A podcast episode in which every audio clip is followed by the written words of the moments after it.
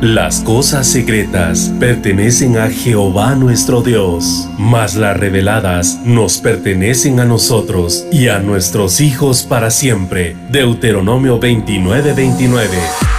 A continuación tu programa Misterios revelados en las Sagradas Escrituras. Un espacio para profundizar en el estudio de la palabra de Dios. Comunícate al teléfono 631-648-7723. Misterios revelados en las Sagradas Escrituras. Con ustedes, el pastor Werner Meyer. ¿Sí? Este ciclo ha sido lindo, ha sido precioso, hermano, pero hay algo más lindo en, la, en el siglo venidero. Amén.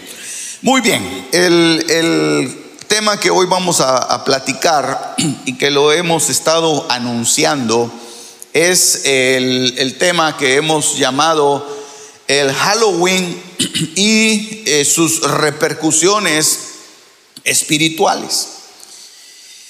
Y eh, para esto yo quiero eh, contarle, hermano, que hay factores que conlleva cada una de las celebraciones.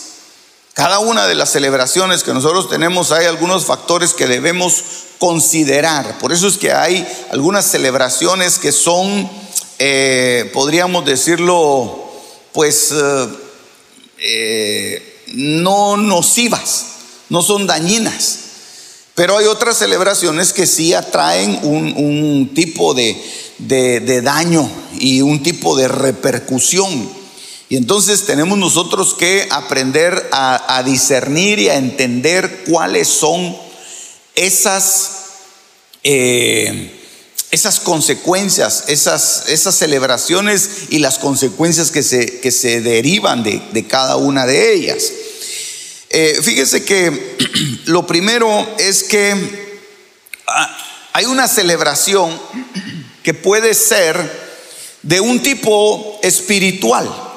Ahí no mucho se mira, pero ya vamos a conectar bien eso, ¿verdad? De un tipo espiritual. Y, ese, y esa celebración puede ser, puede conllevar lo que es lo sacrificial lo esotérico, eso es algo espiritual. Eso es algo espiritual.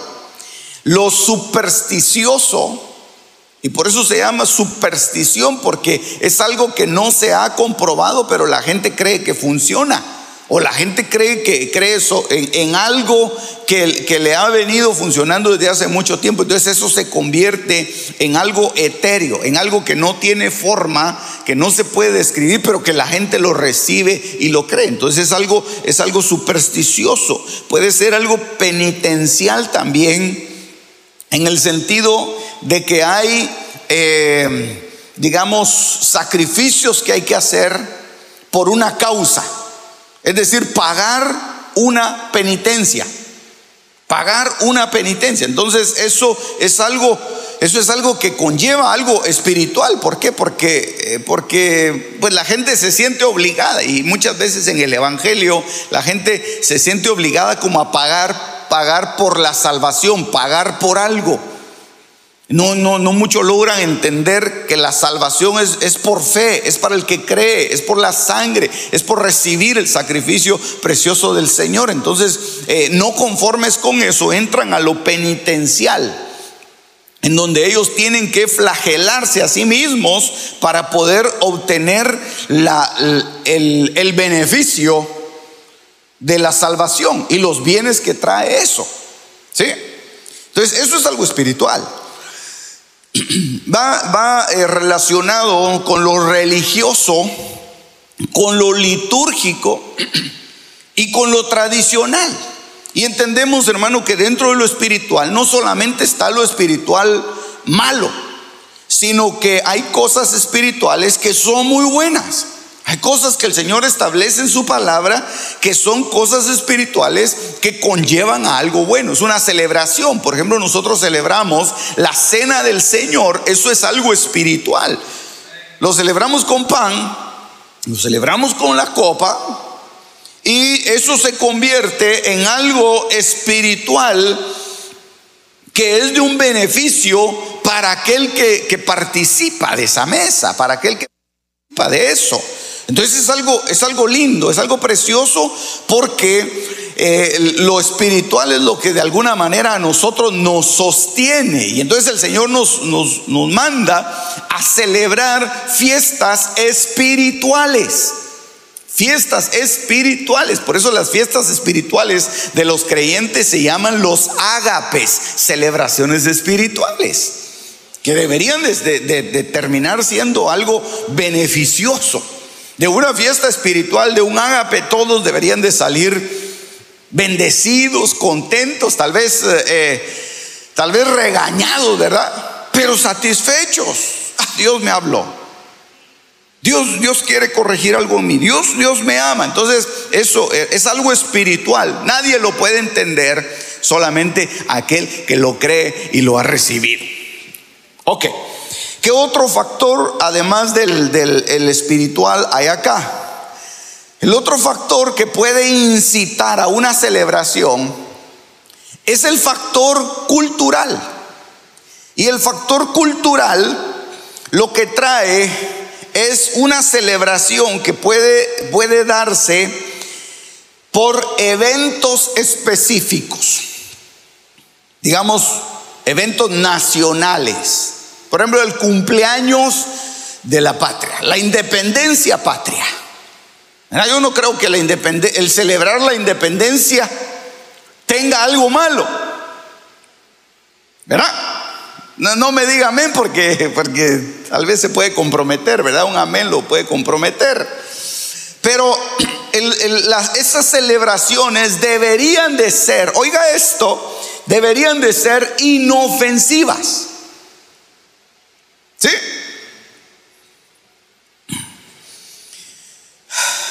Quiero oír un amén suyo por lo menos. Ah, bueno, sí está vivo. Gloria a Dios. Entonces, mire, puede ser una celebración patria, puede ser una celebración regional. Y hay muchas celebraciones de las cuales nosotros tal vez hemos participado y muchas de esas celebraciones tal vez no nos sentimos cómodos de, participar de ellas porque creemos que tienen algo malo. Entonces ya vamos, a, ya vamos a ver por qué una celebración se puede convertir en algo nocivo, en algo malo. Pero su naturaleza, es decir, su origen, la forma en que se formó, en que se ideó, no fue algo malo. Digamos, por ejemplo, celebrarle el día del soldado. El día del soldado. Y ahora hay día para todo, hermano. Ya después sí, hasta hacen falta días en el calendario para celebrar todas las celebraciones. El día de la secretaria. El día del, ingeniero. El día del maestro. El día del, uh, el día del pastor ahí también, hermano. Fíjese. Ya le voy a decir qué día es para que se ponga ahí las pilas con... no, esa es broma. Pero hay, hay celebraciones que se hacen con un propósito específico. Digamos, hay, hay celebraciones culturales que son estacionales. Es decir, el cambio de estación trae una celebración. Y entonces dice, oh, hoy es el día en el que se presentan, por ejemplo, el concurso de, de las hortalizas. No sé si existirá esa, pero imagino que ha de existir. Y entonces todos llevan sus, llevan sus pepinos, llevan sus zanahorias, llevan sus remolachas, llevan todo y las miden y dice, oh, esta es la más grande, esta se ganó el premio este año, qué sé yo, eso es algo, eso es algo regional, eso es algo eh, que puede ser cultural de esa, de esa región.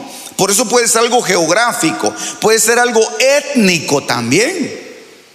Puede ser algo étnico, como por ejemplo, hermanos, celebrar, eh, digamos, dentro de, un, de un grupo, de una, de una aldea, puede ser, que ellos tengan una su celebración, el día en que, en que se estableció la primera piedra de la, casa en donde estuvo el fundador de esa, de esa etnia. Estoy imaginando cosas, pero usted ya, tomó la idea, ¿verdad? Y puede ser eh, memorial también, puede ser memorial. Entonces se, conmemora algo. Digamos, por ejemplo, allá en Centroamérica y, en, en México, el mes de septiembre, 15 de septiembre, día de la independencia. Entonces, 21 cañonazos, eso ya es costumbre, ¿verdad?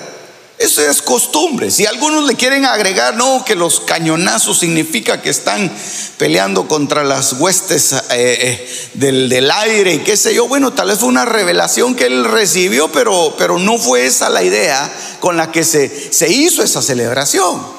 ¿Verdad? Esperamos que no. Y la otra es que pueden haber celebraciones que son generacionales que, que pueden ser costumbres, pueden ser eventos familiares. Mire cómo se puede generar una celebración, eventos que solo en la familia se celebran. Por ejemplo, alguien dice, ah, vamos a, vamos, eh, todos los, los días 31 de febrero nos reunimos la familia en la casa del, del abuelo o la casa de la bisabuela. Y la viejita tiene 139 años. Y pero ese día todos se reúnen en la casa y está la, familia celebrando y, y, ya los llegan los hijos, los nietos, los bisnietos, los tataranietos y llega toda se toman la foto. Eso es algo, eso es una celebración familiar. Eso es una celebración familiar. Entonces, este estos tres factores que interrelacionan en las, en las, eh, en las celebraciones pueden influir en la conducta de una persona. Digamos, eh, ah bueno, pero hay otros acá. Digamos, los generacionales pueden ser eh, celebraciones sociales también. Celebraciones sociales. Pueden ser herencias se trasladan a través de la herencia. Y dice, oh, la, abuela siempre con, con, la hija hacían un, un pastel, ¿verdad? El primer día de cada año siempre la, abuela le enseñaba la receta a la hija. Y entonces la hija creció y la hija le enseñó, ya se convirtió en abuela y le enseñó a la otra. Y así entonces se vuelven, hermano, eh, herencias generacionales que no tienen un trasfondo espiritual. Que no tienen y que no fueron creados, no fueron diseñados con ese propósito. Pero que de alguna manera eh, influyen en, la vida de aquellos que la celebran. ¿Por qué? Porque cuando viene y estos, y estos tres factores se interrelacionan entre ellos, entonces, eh, hermanos, separados pueden no ser dañinos, pero juntos pueden ser extremadamente nocivos. Porque entonces ya se le atribuye detrás de cada celebración algo espiritual, algo generacional, que ya se, le, ya se le echan esos factores, hermano, y los factores más peligrosos son precisamente aquellos factores espirituales o religiosos. Entonces, eh, entonces alguien pudiera decir, pero fíjese que en mi familia siempre han celebrado esta fiesta, por ejemplo, siempre han celebrado el cumpleaños de, de qué sé yo, de alguien. Pero a alguien se le ocurrió dedicar esa fiesta y, y agregarle un factor espiritual. Y entonces ya le agregaron algo que, se va a quedar asentado en esa celebración y que ya las futuras generaciones que vengan y lo empiecen a celebrar, ya van a ir eh, relacionando no solamente lo, lo, cultural, no solamente lo generacional, sino que van a ir relacionándolo con lo espiritual. Entonces lo peligroso de, de nosotros ver que hay muchas celebraciones que el mundo tiene es que detrás de las celebraciones mayores, de las principales celebraciones, hay factores religiosos, espirituales, generacionales y que nosotros muchas veces desconocemos. Y ahí es donde se vuelve peligroso el asunto. Y ahí es donde nosotros vemos, hermano, que todos los años siempre se, marcan específicamente por una fecha, por una fecha, eh, eh, eh, digamos, clara, directa, o por una temporada específica. Y tal vez si le bajamos un poquito al, calor sería muy lindo. Aquí, usted está sabroso ahí porque lo veo hasta sin suéter, ¿verdad? Pero en el mundo se establecieron, yo no quiero ir, hermano, al origen de Halloween, porque eso, pues yo creo que eh, eh, pues nosotros ya lo conocemos. Yo quiero ir más que todo, hermano, a las consecuencias que tiene esto. A las consecuencias. Nosotros sabemos que Halloween no lo tenemos que celebrar, pero, pero ¿cuáles son las consecuencias de esta celebración? Y por eso es que yo le estoy enseñando estos factores que están acá. Que puede ser algo que diga, no, pero si es que es por la, cosecha de, de, de calabazas, de frutas, qué sé yo. Sí, pero hay detrás de eso, hay un factor espiritual. Hay un factor que, se, que, se, ha quedado asentado y que se ha ido potencializando conforme va pasando el tiempo. Y hace años, hermano, muchísimos años, desde que se estableció esa, esa fecha, fueron más de dos mil años, no se conocía, no se conocía esta celebración, pero se fue asentando por los cambios de estación y por, eh, digamos, las, las cosechas, cambios de clima y todo eso. Y esto se ha ido trasladando de generación en generación y se ha ido expandiendo. Y se ha ido haciendo más fuerte hacia las regiones, hacia las regiones más lejanas. Usted ve ahora, hermano, que aún hasta en los países tercermundistas, aquellas fiestas que antes no se celebraban tanto, ahora se celebran más. Muy bien, vamos a seguir aquí, sudando un poquito. Dice la historia que hay básicamente cuatro fiestas principales, perdón, ocho fiestas. Dije cuatro porque son cuatro en un hemisferio y cuatro del otro. Yo quiero referirme a las que están del lado de su lado derecho acá. Alrededor del, mundo hay ocho celebraciones principales. Y estas celebraciones, usted las tiene ahí en la pantalla, estas celebraciones se les llama Sabbat.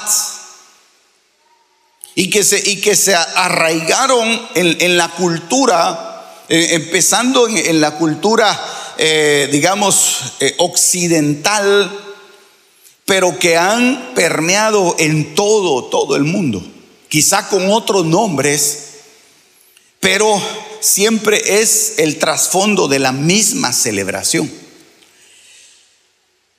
Ostara, Beltane, Lita, Lamas, Babon, Samhain, Yule e Imbolc. Esas son las ocho principales celebraciones. Y esto tiene un símil tremendo porque si usted ve, hermano, en el libro de Levítico, en el capítulo 23, usted va a encontrar que el Señor manda al pueblo de Israel que celebre sus fiestas. Y son siete fiestas principales. Y dentro de esas fiestas, la, la primera fiesta que se debe celebrar es la Pascua. Luego de eso vienen las gavías viene Pentecostés, la fiesta de los panes sin levadura, viene la fiesta de las trompetas. Esos, hermanos, los, los tabernáculos son fiestas que el Señor estableció en su palabra que el pueblo debía celebrarlos. Y luego en el libro de Esther nosotros encontramos de que hubo una salvación impresionante que Dios hizo con su pueblo y entonces ese día se convirtió, de haber sido un, día de, de, muerte y de destrucción, se convirtió en un día de salvación y de fiesta para el pueblo de Israel. Y esa fiesta la incluyeron dentro de las siete fiestas principales de Israel que se debían celebrar por todas las generaciones. Y esa es la, la fiesta del Purim. Entonces, hace un total de ocho fiestas principales que Dios dejó. Y cada una de esas fiestas, hermano, tiene una implicación impresionante, tiene una implicación linda, maravillosa, como que Dios empezara a hacer a través de esas fiestas una, una marca sobre aquellos que las celebraban. Como por ejemplo, eh, hermano, la Pascua. ¿Cómo fue que se empezó a celebrar la Pascua? La Pascua se empezó a celebrar a raíz de que el pueblo salió de, Egipto, atravesaron por el desierto y ellos dejaron sus casas marcadas con sangre. Fue una marca de sangre. Ellos habían sacrificado un cordero. Ellos habían derramado sangre. Fue una ofrenda de libación, pero fue sangre lo que se derramó. Porque todas las cosas, hermano, deben de ser purificadas de esa manera, deben de ser limpiadas a través de la sangre del cordero. Entonces, esa sangre sirvió como un, como un pacto y sirvió como un inicio de, la, de las fiestas que Dios, que Dios había establecido para su pueblo. Cada una de esas fiestas tiene unas, eh, tiene unas implicaciones preciosas, pero en todas las fiestas estas, hermano, había eh, y no, no, me voy a eh, eh, enfocar en las fiestas de, de Dios, otro día hablamos de eso, pero en cada una de esas fiestas había una señal para el pueblo. Y había no solamente una, una señal en ese momento, sino que una señal profética para el pueblo que iba a venir después, que somos nosotros. Entonces cada una de esas fiestas de alguna manera, hermano, tiene una implicación espiritual para nosotros. Mire qué cosa, ¿verdad? Entonces no solamente fue algo, algo cultural o algo religioso, algo que se estableció por generaciones, sino que fue algo espiritual que Dios dejó como para dejar a su iglesia cubierta, protegida. Ok, entonces estas fiestas se celebran al... Eh, en todas las temporadas. Siempre hay una celebración, como que el enemigo, y por eso es que creo yo que dice, dice el libro de, de, Job, dice en el capítulo 1 que el Señor le pregunta a Satanás y le dice, ¿de dónde vienes? Y dice, de rodear la tierra y de andar por ella. Entonces como que como que Satanás andaba por la tierra dándole vueltas a la tierra y estableciendo señales, estableciendo puntos de, contacto en la tierra en, en temporadas específicas. Y las temporadas más fuertes las marcó a través de ocho fiestas principales de las tinieblas, que son esas ocho que usted tiene ahí. Y estas fiestas caen en fechas específicas, las cuales nosotros conocemos un poquito mejor. Digamos, está Ostara que cae en la Semana Santa, que se conoce, ¿verdad? Está Beltane que cae en la fiesta de San Patricio. Está Lita que cae en la Pascua. Está Lamas que cae en la Asunción de María.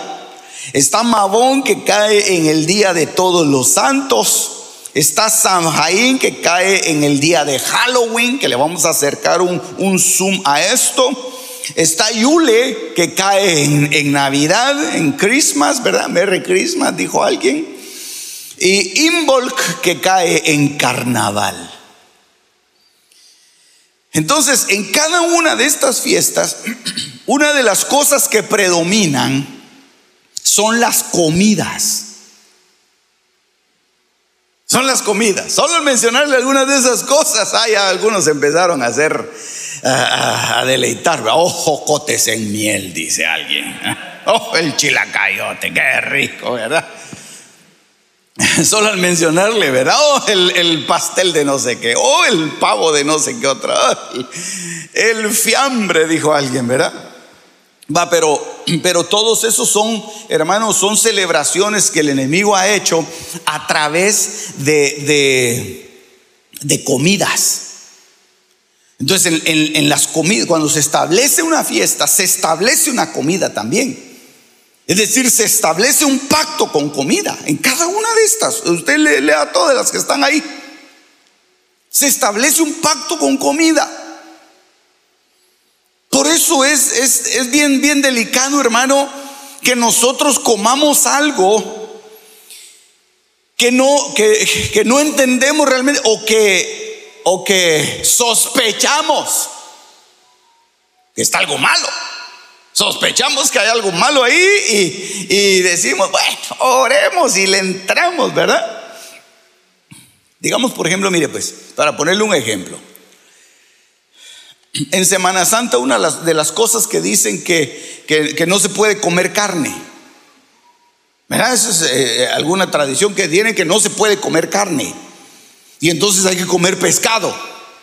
Y si usted ve, hermano, que estas, que estas celebraciones, ninguna de estas celebraciones tiene, tiene carne como sacrificio, ni hay derramamiento de sangre. La mayoría de celebraciones, estas específicas, hermano, trae celebraciones con vegetales, con verduras, con frutas.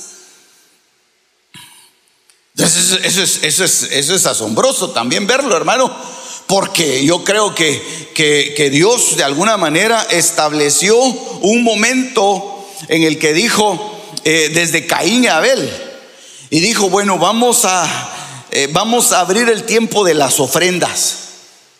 Y entonces viene, viene eh, Caín y trajo lo mejor, y viene Abel y trajo lo mejor. Pero la diferencia es que en el sacrificio de Abel había sangre.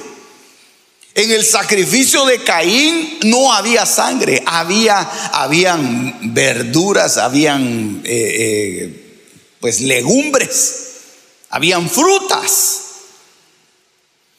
Y uno dice, pero ¿por qué no aceptó si era lo mejor de uno y lo mejor de otro, hermano? ¿Por qué? Porque ya se habían, desde ahí, ya se habían asentado sobre la tierra marcas de celebraciones que traían como ofrenda fruto de la tierra, fruto de lo que Dios había maldecido. Se les presentaba a, los, a los, dioses. Y por eso es que usted ve que, la mayoría de ofrendas que se presentan en estos tiempos a, los muertos son de, de frutas, de frutos, de vegetales, de legumbres. Aleluya. Nosotros como pueblo de Dios, hermano, tenemos una comida especial. Por eso el Señor dijo, oh, ustedes no saben cuál es mi comida. mi comida es hacer la voluntad de mi Padre. Llegaban y le ofrecían a, Juan el Bautista, le ofrecían comida y él decía, no, no, no, mi dieta es especial. Mi dieta es especial. Yo, yo solo como eh, langostas de esas silvestres y miel. Mira, hermano, el, pueblo de Dios tiene que, el pueblo de Dios tiene una comida especial, hombre. Por eso es importante que nosotros aprendamos a participar y a discernir la mesa del Señor. La mesa en, la que nosotros nos estamos sentando no es solo de sentarse y, y ya, sino que es de discernir y entender que eso es lo que le agrada a Dios. Eso es lo que le agrada a Dios, hermano. Y entender que, que porque, porque, yo creo que Caín, hermano, le hubiera razonado, hubiera pensado, hubiera hecho, porque es que Dios no recibe este tipo de ofrenda y hubiera cambiado. Hay gente que sigue presentando lo mismo y presentando lo mismo y, no hay un cambio, y no hay un cambio y, y Dios rechaza sus ofrendas. Dios rechaza lo que, lo que han presentado porque no lo presentan como a Él le agrada, como a Dios le gusta. Ah. Vamos a ir un poquito más, más adentro de este tema, hermano, porque la cosa está seria. Todo el mundo le dije que nos íbamos a ir. Tengo tiempo, tengo tiempo, no se preocupe, tengo tiempo.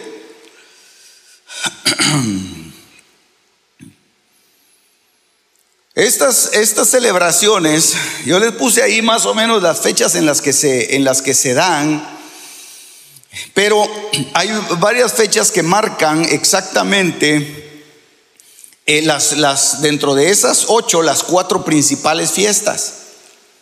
Fiestas que marcan eh, cambios de estaciones. Por eso es que son cuatro estaciones y, y cambian las estaciones y se marca una fiesta. Digamos, la, la fiesta de Ostara viene el 21 de marzo. La fiesta de Lita viene el 21 de junio. Mabón el 23 de septiembre y Yule el 21 de diciembre. Entonces se marcan y son fiestas importantes.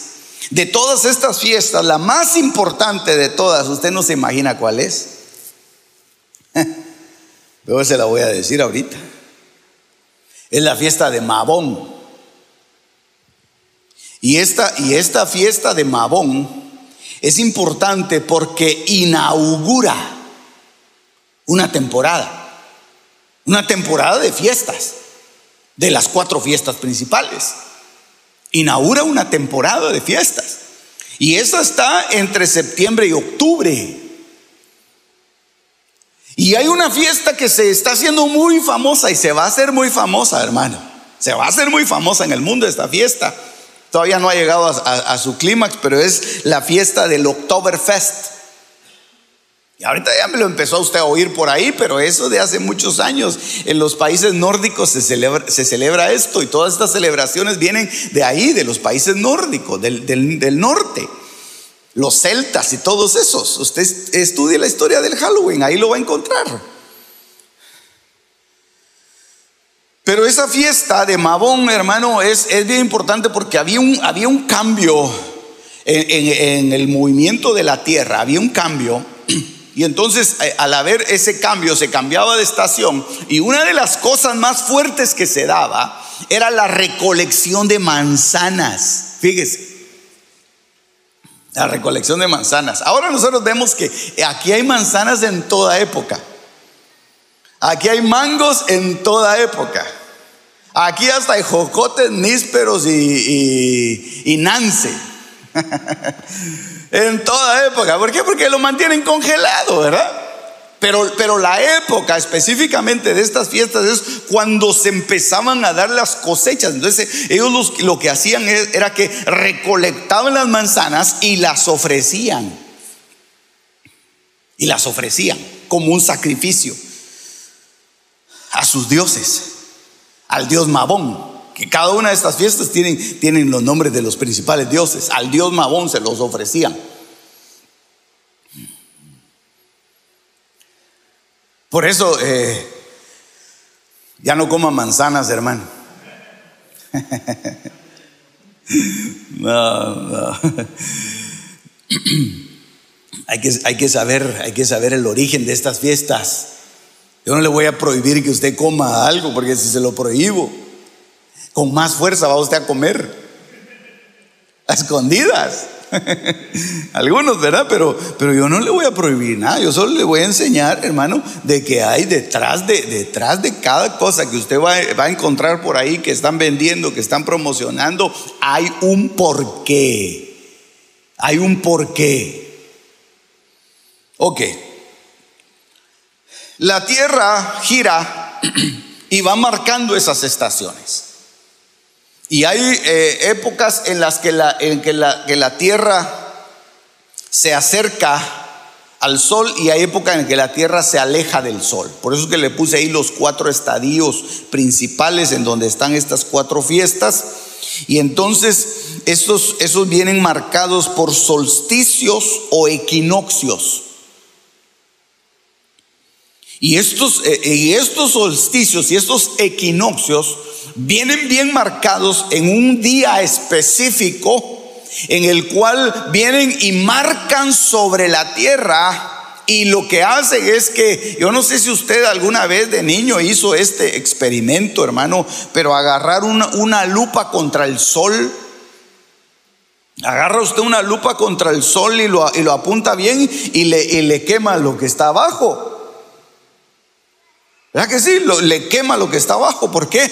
Porque lo, lo, está poniendo específico en un punto. Entonces, lo que estaba haciendo, lo que hace la Tierra en su recorrido es que se va acercando y se va alejando del Sol. Y en los puntos clímax, en donde más se acerca, es donde hay mayor capacidad de concentración. Entonces, cuando hay capacidad de concentración, el, mar, eh, el diablo puso una marca ahí y, eso, y esas marcas sirven para establecer contactos espirituales. Entonces se abren las puertas y se vuelven a cerrar. Entonces cuando se acerca la, tierra, se abre, una, se abre una puerta como que se acerca, como esa lupa que le dije, que se acercara y empieza a quemar y se abren portales. Se abren portales. Y lo, y lo, tremendo de esto es que tal vez no, no, no, se lo puse ahí, pero entre cada uno de estos ciclos, allá está una tierra, aquí otra, otra, otra, otra, ¿sí? En cada uno de estos ciclos hay 13 semanas, 13 semanas entre cada uno de estos ciclos. Entonces el enemigo tenía bien medida la tierra. Acuérdense que 13 es el número de rebelión. Y, tenía bien medida la tierra, bien medidos los ciclos. Y entonces cuando había un cambio de ciclo se, se medían 13 semanas y entonces él abría un portal. Y ese portal que se abrió acá, en, la parte de abajo, el 23 de septiembre, es un portal que da inicio a seis meses de oscuridad sobre el polo norte. Por eso es que ahorita en el polo norte ya, ya es de noche. Ahí es de noche. ¿Por qué? Porque ya no alumbra el sol hasta que venga el otro equinoccio. Es decir, hermano, que este equinoccio marcó la, apertura de las tinieblas y el otro en el, en el mes de marzo cuando se cierran. Entonces, y aquí ahorita viene y, marca a través de Mabón, que se acaba de dar esa fiesta, marca el inicio de una, de una nueva temporada. Por eso es que a Mabón se le, se le da el nombre de el Thanksgiving de las brujas. No es el Thanksgiving que nosotros celebramos, sino es el Thanksgiving de las brujas. Y le digo el, que nosotros celebramos, hermano, porque nosotros lo hacemos de una manera, de una manera sana, no mezclando las cosas espirituales. Hago esa aclaración. Amén. Ok, entonces este, ese día de Mabón, el Thanksgiving de las brujas, lo que, como está representado eso es a través de, yo no sé si se lo piden, se lo puse ahí, mire, una, una especie como de, como de cuerno, de cornocopia, que le llamaban el cuerno de la abundancia. Y ese cuerno de la abundancia adentro iban, adentro iban frutas, verduras, todo lo que le he dicho. Y lo tremendo de esto, hermano, es que nosotros, nosotros ahora nos toca hacer una celebración para el Señor. Entonces, una de las cosas que nosotros no nos podríamos atrever a poner en la mesa del Señor es un cuerno de abundancia. Sería, eh, hermano, sería, sería, primero sería ingenuo, pero ahora que ya lo conocemos, hermano, sería una ofensa para el Señor. Sería ofensivo, por eso hay que tener cuidado cuando se prepara la mesa del Señor. ¿Cuántos les ha tocado ese privilegio de preparar la mesa del Señor? Levánteme su manita en alto, por favor. Ah, vaya. Tengan cuidado, mis amados. Tengan cuidado. La cosa que van a, le van a poner encima de la mesa no es solamente, ay, este muñequito se ve bonito. Pongámoslo ahí. Al pastor yo creo que le va a gustar que pongamos ahí unas ovejitas y unas vaquitas y un pesebre. No, tenga cuidado las cosas que va a poner encima de la mesa del Señor porque lo puede estar deshonrando y usted no se da cuenta. Y sin darse cuenta lo, está desafiando, lo está ofendiendo. Eso es lo que dice Jeremías. Ya vamos a ir un poquito más adelante en, esto. tengo mucho tiempo todavía para poderle seguir hablando, hermano. Este, esta fiesta de Mabón era, era una celebración de una diosa que se llamaba Pomona. Y esa diosa Pomona recibía ofrendas vegetales. Y era una especie de diosa de abundancia. Es decir, que cuando se le presentaba esto en Mabón, lo que estaba haciendo la gente es que estaba llevando sus ofrendas para que fueran bendecidas sus cosechas. ¿Cómo lo hace toda la gente? ¿Quién no quiere ser bendecido? Pero hay gente, hermano, allá, allá en, Guatemala que compran un carro y le ponen unos adornos y se lo llevan para esquipulas, hermano. O allá se los ponen, no sé, ¿verdad? Pero ahí vienen los carros, hermano, con el montón de gusanos así en el, en el, camino, porque ya lo fueron a bendecir. Es una ofrenda que se le está presentando a un Dios para ser bendecidos, para ser protegidos. Obviamente, hermano, Dios, Dios rechaza todo eso. Yo se lo pongo solamente como ejemplo, porque estamos hablando, hermano, entre, entendidos de esto. Entonces, empiezan a verse eh, eh, símbolos tremendos en, en esta época. Empiezan a verse eh, símbolos, hermano, por ejemplo, los cuervos, empiezan a abundar los cuervos, las lechuzas. Empiezan a abundar esos. Y, otras cosas más, porque ellos, hacían, eh, eh, tenían símbolos específicos de, animales también, que utilizaban para sus, efectos de que se potencializara la, la bendición, ¿verdad? O el embrujo o el hechizo. Entonces, aquí ya le puse yo cómo estaban los, eh, los climas dándose ahí. Eh, el otoño boreal ya empezaba ahí, el invierno, la primavera boreal y el, el verano. Entonces se oscurece se oscurece el norte. Creo que aquí se lo puse. Se oscurece el norte. Y entonces cuando se abren esas puertas y se, y se oscurece el norte, las celebraciones ya se dan en la oscuridad. Las, las fiestas se celebran en lo oscuro. Las fiestas, hermano, que son eh, fiestas opuestas al Señor, son fiestas que se celebran en la oscuridad, en las tinieblas. Y por eso es que vemos aquí, yo se lo quise poner así, hermano, la luz. Y, si usted ve las fiestas de Dios, empiezan en la luz, porque el Señor dice, este será para vosotros el inicio de los meses. Es decir, el Señor les estaba cambiando el calendario, porque el enemigo ya lo había echado a perder, hermano. Y el Señor les cambió el calendario y les dice, este será para vosotros el inicio, el inicio de los meses. ¿Y cómo lo van a iniciar? Bueno, el 14 ustedes van a preparar un cordero y lo van a, y lo van a distribuir entre las familias. Y usted sabe la celebración que Dios dijo que se hiciera. Pero empezó acá, entre marzo y abril. Es decir, donde empieza la luz. Nosotros somos hijos de luz, no somos hijos de tinieblas.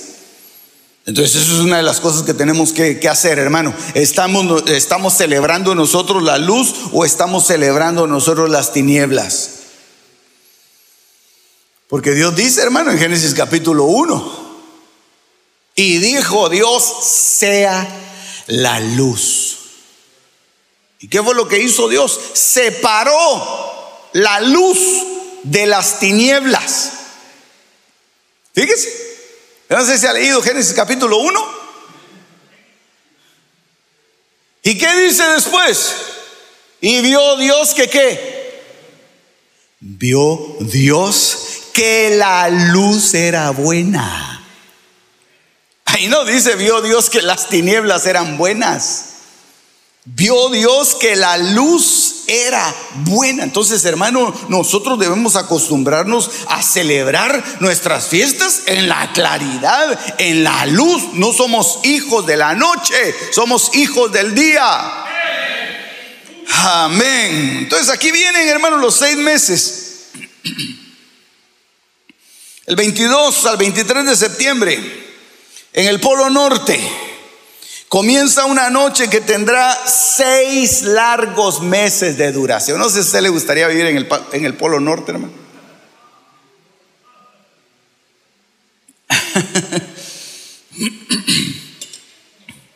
Del 22 al 23 de septiembre en el Polo Norte comienza una noche que tendrá seis meses. Mire, y hay una película, y bueno, hay todas las películas al final de cuentas, ¿verdad? Vienen inspiradas en, estas fechas. Pero hay una de las películas más fuertes que se ha hecho tradición desde hace añísimos, hermano. Que es una película que tal vez de uno de niño hasta miedo le da, ¿verdad? que, están celebrando a, a, Mabón. Es un ritual para celebrar a Mabón, que es el mago de Oz. Entonces usted sabía. No vaya a adornar un día la mesa del Señor con un espantapájaros o, algo así, ¿verdad? Ojo. Entonces, mire, pues yo le traigo aquí un, un video así bien pequeñito, en donde le muestro cómo se da este cambio y cómo, hermanos, se puede ver hasta físicamente que se abre un portal. Físicamente, usted lo va a ver ahora. ¿Cómo se abre un portal? Cabal en el equinoccio de otoño. Viene el sol y marca en la tierra. Y, es, y esa marca es una, es una serpiente que se va metiendo, que va bajando. Por eso le, le llamaban Quetzalcoatl, ¿verdad? La serpiente voladora. Va bajando y se mete en la tierra. Y luego en el otro equinoccio eh, regresa. ¿Quiere verlo? Mire pues. Aquí se lo voy a presentar solo si me da permiso el departamento de video. Esa es, es eh, la ruina de Chichen Itza. Ahí se ve claramente cómo desciende el, el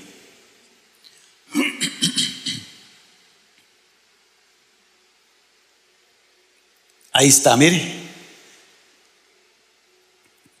No sé si usted lo ve, pero yo miro nubes. Ahí está.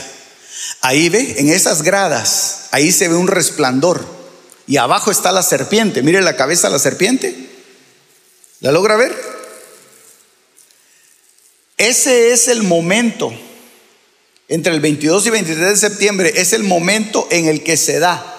Es el único momento en, que en el que se da esa sombra que va bajando que va bajando y va reflejando las gradas de la pirámide, va reflejando sobre las, sobre las gradas que están para subir al templo y van marcando el, descenso de la serpiente. Entonces, si se puede, si se puede acelerar el, el, video, lo que va a pasar es que se, se mira cuando la serpiente va descendiendo y descendiendo hasta que se mete en la tierra. Pero es un fenómeno que solamente eh, eh, funciona. Solamente funciona cuando es el 22 y 23 de septiembre. Jeremías capítulo 1, verso 13. Dice, por segunda vez vino a mí la palabra del Señor diciendo, ¿qué ves tú? Y respondí, Veo una olla hirviendo que se vuelca desde el norte. ¿Qué es lo que estaba viendo Jeremías? ¿Qué es lo que le mostró el Señor a Jeremías? Le mostró una olla que estaba hirviendo. Y esa olla, yo la encuentro en el libro segundo de Reyes, en el capítulo 4, verso 39 en donde dice de esta manera, entonces uno de ellos salió al campo a recoger hierbas Y encontró una viña silvestre y de ella recogió su falda llena de calabazas silvestres. Y vino y las cortó en pedazos en la olla de potaje. Oiga, una olla. ¿Llena de qué? No, no siguió conmigo la lectura. Una olla llena de calabazas silvestres. Y, los, y fueron los profetas los que llenaron esa olla. Porque no sabía lo que, no sabía lo que eran. Y los sirvieron para que los hombres comieran. Y sucedió que cuando comían el potaje, clamaron y dijeron, oh hombre de Dios, hay muerte en la olla. Y no pudieron comer. Entonces, eh, eh, hermano, aquí detengámonos un momentito, por favor. Aquí algo el Señor le, está mostrando al, al profeta Eliseo. Algo le está mostrando el Señor a la iglesia de Cristo de que hay muerte en la olla y que la olla se va a derramar desde el norte y de ahí va a empezar a venir toda la maldad, como que esa olla que está llena de calabazas silvestres se empieza a volcar sobre toda la tierra y la empieza a quemar, la empieza a inundar con maldades, con maldad. Y esa fue la explicación que el Señor le da a Jeremías y le dice, y me dijo el Señor, desde el norte irrumpirá el mal sobre todos los habitantes de esta tierra. entonces, entonces se ha desprendido desde el norte, se ha desprendido, hermano, desde ese espacio oscuro que es el norte, y no solamente el norte terrestre, sino que es el norte cósmico en donde viene y, el, y, el, enemigo deposita toda su maldad y la empieza y empieza a hacer que esa maldad descienda sobre los moradores de la tierra. Y hay quienes reciben eso, hay quienes lo aceptan y como esos profetas ingenuos lo meten, en, lo meten dentro del, del servicio a la obra de Dios o lo meten como una actividad más para la iglesia o lo meten como una atracción o como una distracción o como un entretenimiento o como para un gancho para llamar gente.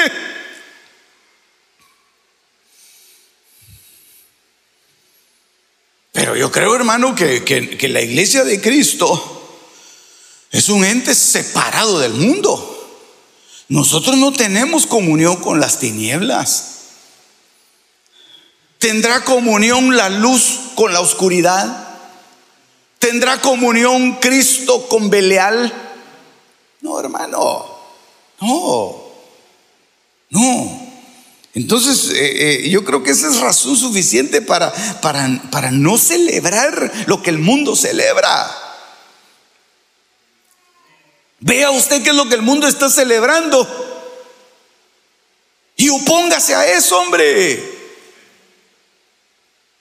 ¿Por qué me voy a hacer yo partícipe, hermano? Por, porque, porque muchas veces es algo, es algo hasta regional, ¿verdad?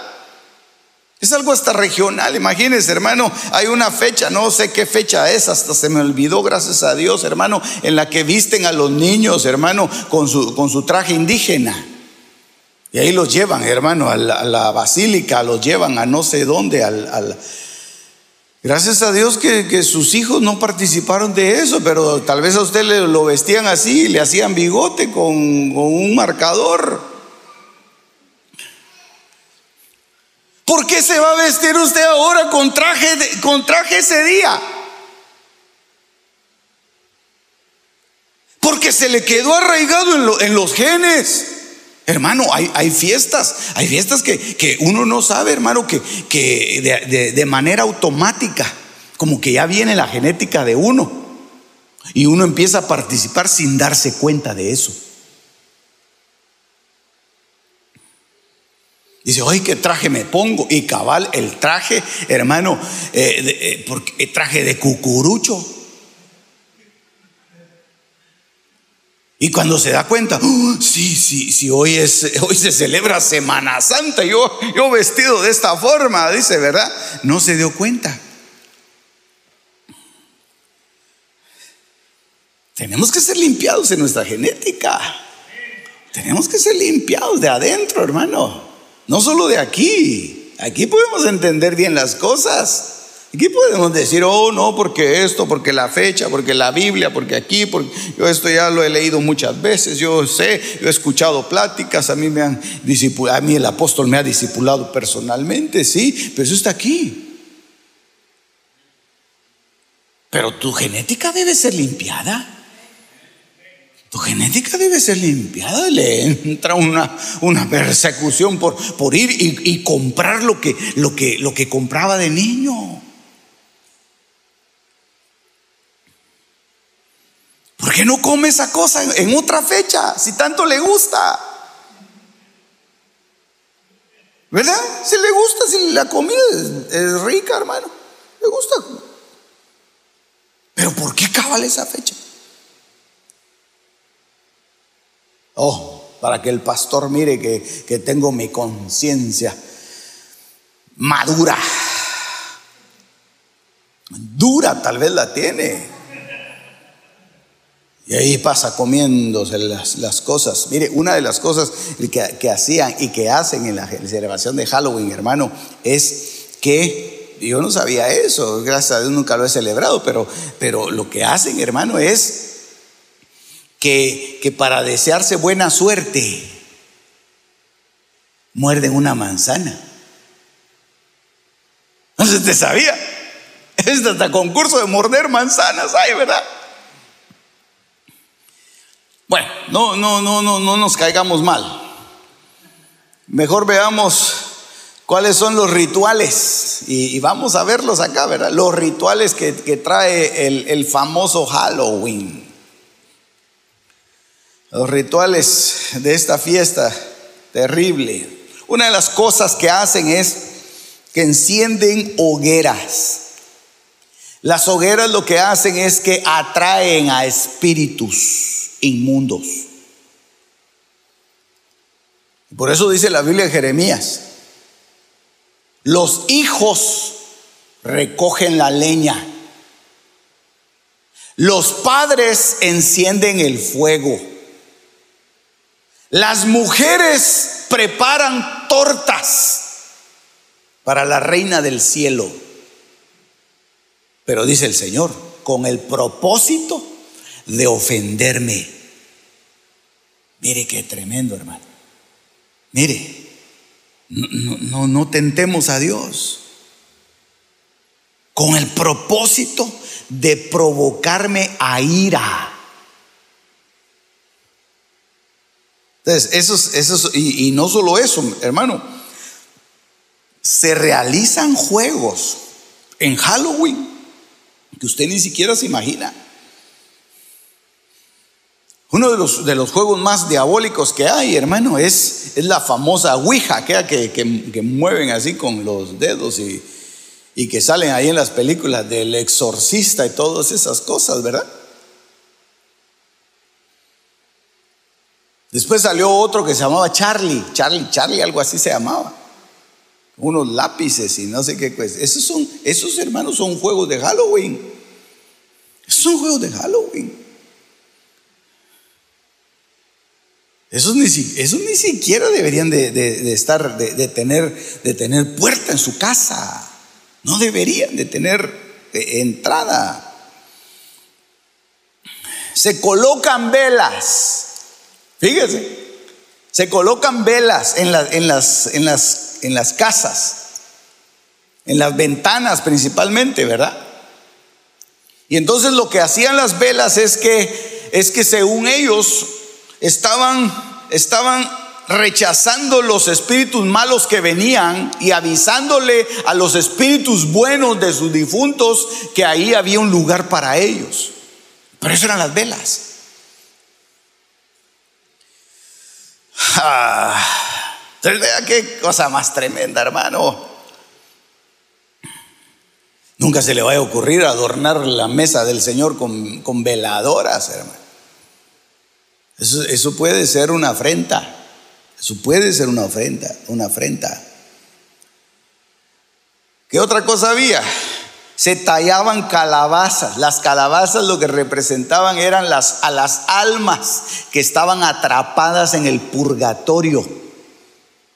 Por eso es que se les ponía una cara diabólica y, adentro se les ponía una, una luz, o se les pone una luz, que son almas atrapadas en el, en el, en el purgatorio y que, y que están sufriendo y que, que, se tenía que pagar una, una, se tenía que hacer un sacrificio por ellos. Por eso es que hay, hay comidas sacrificiales en esas fechas para pagar por aquellas almas que están en pena, según ellos. Eso, es diabólico, definitivamente, lo tenemos que aclarar. Y los famosos aquelares, que aquelares eran pues reuniones de, de uniones de brujas en donde esos los aquelarres se hacían en lugares, en lugares eh, aislados, en lugares desiertos, solitarios, en lo oscuro. Ahí se reunían, hermano, a hacer sus conjuros, a hacer sus pócimas, a hacer un montón de cosas terribles, hermano. Los aquelarres, reunión de brujos. Ese día es el día, es el día principal para la reunión de brujos. Es el día, ¿por qué? Porque se está inaugurando es la fiesta principal de ellos. Antes habían otras fiestas, se celebraban otras. Ahora lo, lo, más importante para ellos va a ser la celebración del Halloween. Ahí lo va a ver, ahí lo va a ver. Qué Navidad, ni Día de Reyes, ni nada de eso, hermanos. Esas, esas son fiestitas pequeñas para ellos. La principal es esta. Mire, se hacían disfraces y se hacían decoraciones. Y dentro de los disfraces, yo le voy a poner algunos acá, hermano, pero, pero pues, usted los ha visto, usted sale de aquí y ahí se puede ilustrar mucho mejor de lo que yo le puedo decir acá, hermano, pero habían brujas, gatos negros. esos gatos negros representaban la mala suerte. Por eso es que tenemos que llegar a la conclusión de este tema, hermano, para ver cuáles son las consecuencias de las celebraciones estas y de celebrar estas fiestas y de darles cabida en nuestra casa. Fantasmas, calaveras, habían telarañas también. Las telarañas, hermano, una de las cosas eh, eh, tremendas que tienen es que era una especie de tejido en donde ellos decían que estaba el destino. Es decir, era algo místico, algo misterioso, como un enigma algo en ¿Qué otra cosa? Búhos. Estos significan eh, buena suerte, son amuletos. Y los búhos son, son criaturas nocturnas igual que los murciélagos. Los, eh, los cuervos también, que se utilizan mucho en brujería. Esqueletos, hadas, hechiceros, comidas, hermano. Hay una variedad de comidas en, esta época. Tremenda, hombre.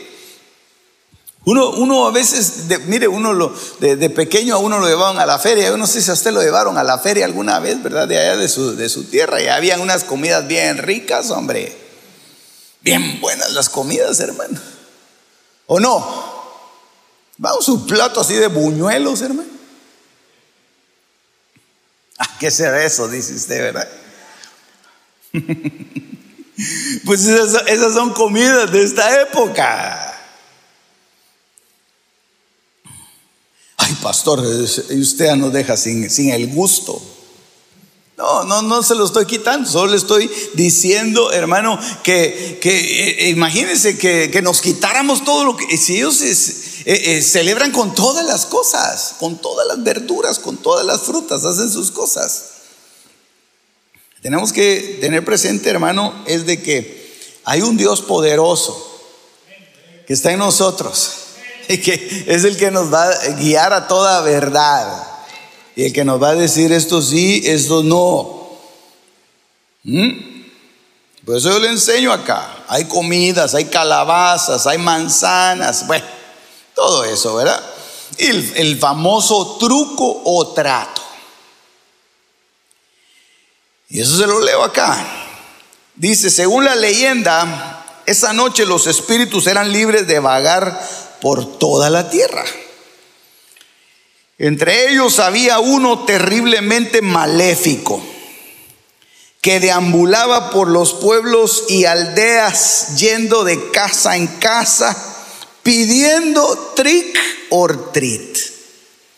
Dice la leyenda que lo mejor era hacer trato, porque si no, el truco era que esa casa iba a recibir una maldición así como sus habitantes. Entonces ya eh, eh, en sí, hermano, el que no participe de esa, de esa fiesta, le echan la maldición del, del Halloween, hermano. La maldición de Mabón, la maldición de Samhain. Entonces ese era, el, temor. Y entonces dice, bueno, mejor hay que, era mejor hacer, hacer un trato que a uno le cayeran todas esas consecuencias, porque las consecuencias iban a ser desastrosas. Desastrosas. Al final de cuentas, hermano, eh, solamente con, con el hecho de uno de participar eso, uno ya está abriendo la puerta. Uno ya está abriendo la puerta de maldiciones. Y por eso hay maldiciones generacionales de, lo que participaron los abuelos, los padres, y que tal vez eh, uno en ignorancia lo hizo antes de venir a Cristo, y que todo eso tiene que ser limpiado. Todo eso tiene que ser limpiado, hermano. Discúlpeme, el Señor nos ha dado a nosotros vida eterna, pero la vida en abundancia hay que pelearla. La vida en abundancia hay que, hay que ser limpiado de todas esas contaminaciones, que debemos, dice la palabra de Dios en tesalonicenses, que debemos limpiarnos de toda contaminación de alma, cuerpo y espíritu. Si ya estuviéramos limpios, ¿para qué dejó ese, ese texto escrito el Señor ahí en tesalonicenses, verdad? Ok, ya voy terminando. Faltan 12 minutos para cumplir lo que habíamos dicho, pero vamos a tomar unos minutitos para orar. Dentro de los colores que, representan estas fiestas está primero el negro, que representa la oscuridad de la noche, las tinieblas, el terror, la muerte y el misterio. Está ligado al dolor y la pena por la pérdida de los seres queridos y evoca a espíritus de muerte. Es para que lo sepamos. El violeta se asocia con la magia, el poder, la espiritualidad y el cambio. Es una mezcla entre rojo y el azul. Rojo significa pasión y agresividad y el azul es serenidad y paz. El naranja está asociado a las calabazas y evoca al personaje Jack O'Lantern. Otro día vamos a hablar de él. Y solo le traje un resumen. Dice, quien al fallecer no puede entrar al cielo y tampoco al inframundo por lo que queda vagando en la tierra. Mire qué cosas. Esos son, los, colores, ¿verdad? Ahora aquí hay un texto de alivio para muchos. 1 Corintios capítulo 10, verso 25. Comed de todo lo que se vende en la carnicería. Sin preguntar nada por motivos de conciencia. Es el texto, el, el verso 25. El verso 28 dice, pero si alguien os dice, esto ha sido sacrificado a los ídolos. Ahí viene el problema. Ahí viene el problema. Porque entonces ahora nosotros encontramos que, que, hay comida que específicamente la, nosotros sabemos por qué la hicieron. Nosotros sabemos a quién la consagraron. Nosotros sabemos que no es simplemente porque cocina muy rico, sino sabemos que es precisamente por la época.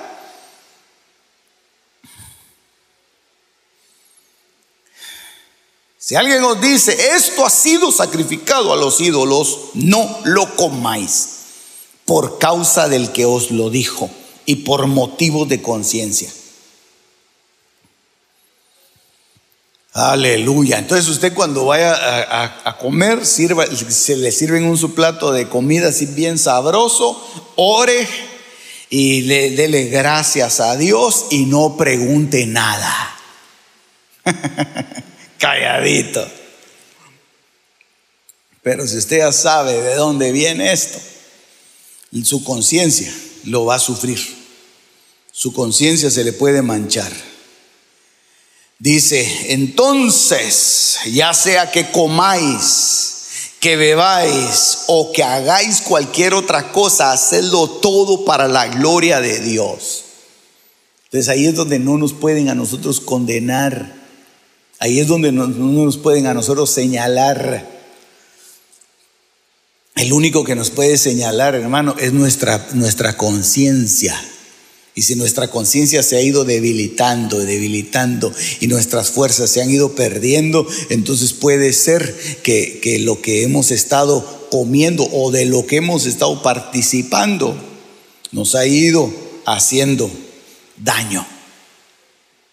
Estamos, estamos, estamos, vaya pues. ¿Qué otra cosa tengo aquí? Aquí vamos a ir ya ahí, ya concluyendo. Romanos capítulo 13, verso número 12. La noche está avanzada, el día se acerca, abandonemos las acciones tenebrosas y vistámonos con la armadura de la luz. Andemos decentemente como de día no en orgías y borracheras, no en promiscuidad sexual y lujurias, no en pleitos y envidias. Esas son cosas que se derivan, hermano, de las fiestas que se celebran en la noche. La gente que empieza a tener eh, ataques, eh, eh, es decir, ya sea en sueños o directamente, de este tipo lo que, lo que puede ser es la consecuencia de las cosas que ha estado permitiendo, las cosas que de las que ha estado participando y que ha tolerado.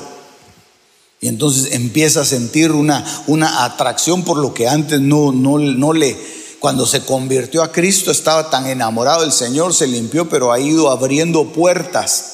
Y esto no funciona de, esto no funciona de la noche a la mañana, hermano. Recuérdese que por eso le mostré los ciclos de la tierra, porque eso cada 365 días se da otra vez el mismo ciclo y el mismo ciclo, y entonces se empieza a permear un poco más. Se, se, empieza a hacer un poco más, más permisivo en nuestra alma, en nuestro corazón, hasta que pueden eh, eh, afectar nuestra, nuestra conducta nuestra conducta. Y no solamente dice orgías, borracheras, sino dice, hermano, pleitos y envidias. Eso también, hermano. Y las obras de la carne usted las conoce. Mateo 22, 32. El texto con el que quiero concluir, y de ahí le voy a dar solo un listado de las, de las consecuencias. Yo soy el Dios de Abraham y el Dios de Isaac y el Dios de Jacob. Él no es Dios de vivos, digo Dios, Él no es Dios de muertos, sino de vivos. Aleluya. Él no, eh, hermano, Él no tiene, eh, sus criaturas no son criaturas muertas, son criaturas vivas. Y esa es la vida que nosotros tenemos. Por eso si estamos vivos, no participemos de eso. ¿Qué le va a agregar a usted, hermano, el participar de eso? Le va a traer consecuencias tremendas. Le va a traer consecuencias. Mire, el pastor va a predicarle, enseñarle, ministrarle, eh, y usted se va a, a, meter a esos lugares, ¿verdad? Con su disfraz para que no, no, lo, no lo conozcan. No, pastor, pero yo me disfrazo de la batichica.